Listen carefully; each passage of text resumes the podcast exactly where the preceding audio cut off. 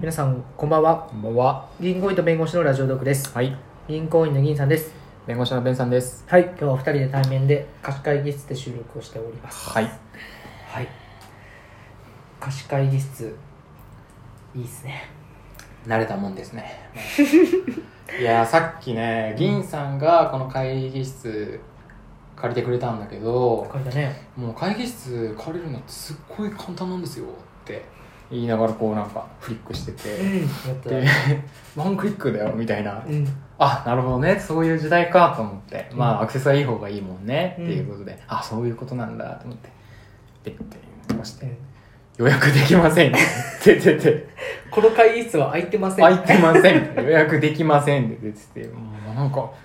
やっぱ銀さんの笑いって計算し尽くされてるなと思ってあここまでやろうと思って会議室の話したんやなと思ってそんなちっちゃい笑い求めて生きて ないよいや本当にその場でスースースーっと撮ってて、うんなんかもう、まあ、僕ムンちゃんと普段貸し会議室よく撮るんでそうだねベンさん初なんで、うんうんうん教えてよっかと思って、俺がさーとか言って、ここうでこうでポンポンポンそうそうそうそうエラーみたいなあれすげえドヤ顔してるからさあなんかそんな簡単に取れるもんなんだと思ったらうんいやそここにここは取れたけどその前は取れなかったね よかったね取れてね当日予約できませんって言われてきて、うだかんら僕も本当切れたもんね本当分かりやすく切れたもんうんふざけんなと思って 突然切れたからびっくりしたよ俺は本当に確かに当然台本通りに切れたなと思ってなんか当然会議室が取れるものと思ってるからねそうベンさん思ってるからね、うんそうそうそう、うんびっくりしたけどもう本当に計画性を感じたああそものはや美しすぎてそれ昭が和ラインそうそうそう昭和ラインの台本 そんなちっちゃい男だと思われたくないんでそうそうまああれですけど、ういんやまあせっかくね会議室取ったんで、うんそうだからね僕もベンさんになんか話ないかって話をああそうそうそうベンさん発信の話をさせてあんまりないからねくれと、うんうんしててなんかあるような兆しが見えたんでそうそれでねそう最近読んだ本の話をしようと思ってあれうん最近読んだ本が、まあ、タイトルがねうん「皮膚は第三の脳である」っていうタイトルの本でまあ2010年ぐらいに出てるから、まあ、最新の本では全然ないんだけど最近俺皮膚の機能にちょっと着目をしていてうんでその本にちょっと当たって、うんで面白かったからちょっと話してみようかなって思ってるんだけど、病院行く皮膚科かなやっぱり違うよ 精神科だよ精神科 皮膚科じゃないか 精君神科がが皮膚科行ってどうすんだよ、 まあ言われるかなとは思ってたねで もなんでだろうねなんかさこういうことって本当によくあってうん自分が考えてることって自分の中で考えてる間はさもうすごい面白くって、うん別にそれが突飛だとか全然思わないんだけど、うん人に話してみようかなって思った瞬間うんからさ、うんサイコパスって言われるなこの話ってうん分かるようになってきたよねああそう表に出すときにそうそうちょっと考えるようになってまあサイコパスって言われる経験も結構重なったから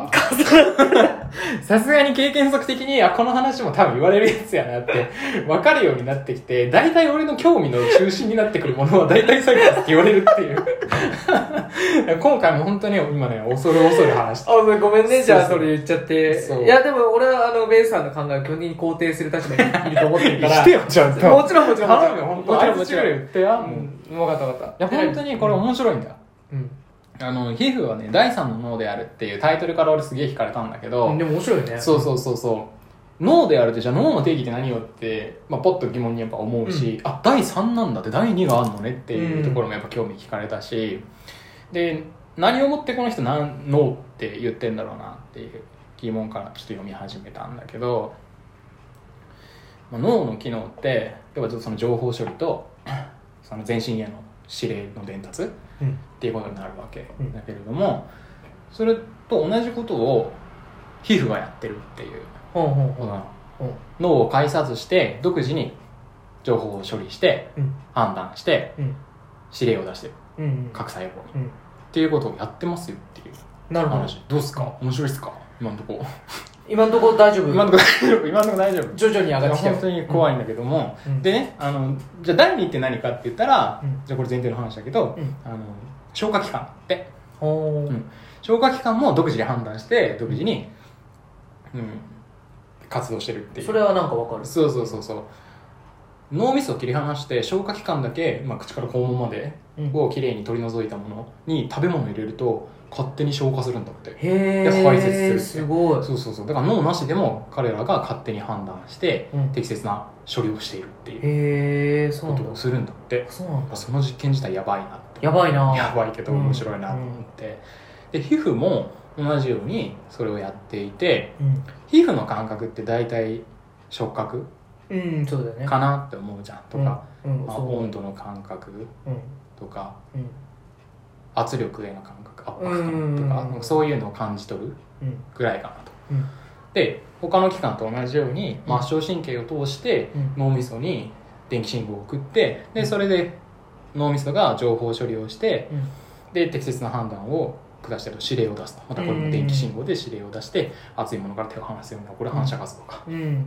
まあ、何かも物持ったりだとかうんっていうことをするんだけれどもそれが実は脳とか脊髄を介していないんじゃないかっていう脊髄反射っていうのはあるじゃない、うん熱いもの触った瞬間に脳あれ脊髄反射っていうねそうだよねそう脳そうそう脳まで行かずに脊髄で判断されて一緒に手を離すそうそうそうそうそうそうそれは中学の理科でやったそうそうそうそうそう、そのあのだから常識的常識的な範囲だと脊髄反射と脳の信号でこの2つは皮膚の能力としてあるっていううことなんだけど、うん実はそ,、まあ、その2つって両方とも末梢神経通してるわけじゃんうんうんで中枢神経通じて脳みそに送ってるとか、うまあ、脳みそに送らずとも脊髄から反射しうん反射活動を受けるってうんこの2つんがあるんだけど、うんそうじゃなくて実は皮膚細胞がうん独自に感じ取ってうん何か何らかの活動をしているあ脊髄までも行かずに活動しどころかう末梢神経すら通さないっていうえ皮膚オリジナルで活動してるっていううん話えそんなことあんのそうそうでもこの話ってあなんだそれって思うけどうん武術の達人だとかうんそういう何らかの道を極めている人たちって肌感覚だとか言うじゃないうん言うであとこれブルース・リーのさ名言だけどさ「Don't think」ってあるじゃん「Feel」っていう、うん感じろっていうのももしかして肌のその感覚に集中するっていうこと肌に任せるうんうんうんうんっていうことなんじゃないかなってえその第いわゆる第六感みたいなさそうそうそうそう感覚第六感的な感覚が全部そうかわからないけどそのうちの一つはもしかしたらになってるかもしれない皮膚があってっあていうことをずらっと書いてある本あうんでうんうんでねそう それを知ってからうんこのボクシングをやってみるとねうんもう見える世界全然変わったんだようん止まってみるその感覚に集中できてる時ごめんその感覚というのは一体皮膚皮膚皮膚に感じ取らせた時にうんなぜか視界も変わるっていううん感じなのうんうん捉えられないものがもう本当にあたかも止まってるかのように見えてゆっくり動いてるかのように見えてそれに合わせてバチッとストレート入れられるっていえう普段その相手の動きとかまあそれこそパンチが来るタイミングとかをうん目で追ってるのうをん、皮膚に感じさせるそうそうそうそう皮膚で感じるののなんかちょっと眉唾っぽい話だけどやっぱ動く時ってもう必ずこう波動が出るじゃないああうん空気を動かすし、まあ筋肉そうだをね動かすのも振動が必ず出るじゃない、それを視細に感じ取ってくれる肌が肌が、うん肌ってすごいその感覚が繊細で視覚とか聴覚と比べてもうんすごい細かい違いまで読み取る確かに一番最初に波動の波動を受け取るのは肌肌なんだよそうそう、うだから早いんだよねまず情報がだうかんうんうんらその感肌の感覚に集中できる感覚が身につけば俺はね達人になれるなるほどで視覚情報ってやっぱりうん目を通して、うんで脳に入って、うん脳からの電気信号っていうことだから、うんおっせんだなるほどうん絶対そこにね挟んじゃうんだよね時間時間がかかっちゃうから、うんうんうんそれを返さない肌の動き肌で感じて肌で動くっうんうんてやるとやっぱ圧倒的に早い本当に0.0何秒かもしれないけどうんうんやっぱ格闘技とかの世界だとさそれが圧倒的な差になってくるからでもそれってさ正しい判断はできるのこうするべきっていう脳みそが考えてるさ最適解があるわけじゃん、うんうんうんそれを肌に任せることでうん何かがブレたりはしない、それがよくわからないんだけど肌だけじゃないと思うんだよね多分肌で感じ取ったものと、あとなんかん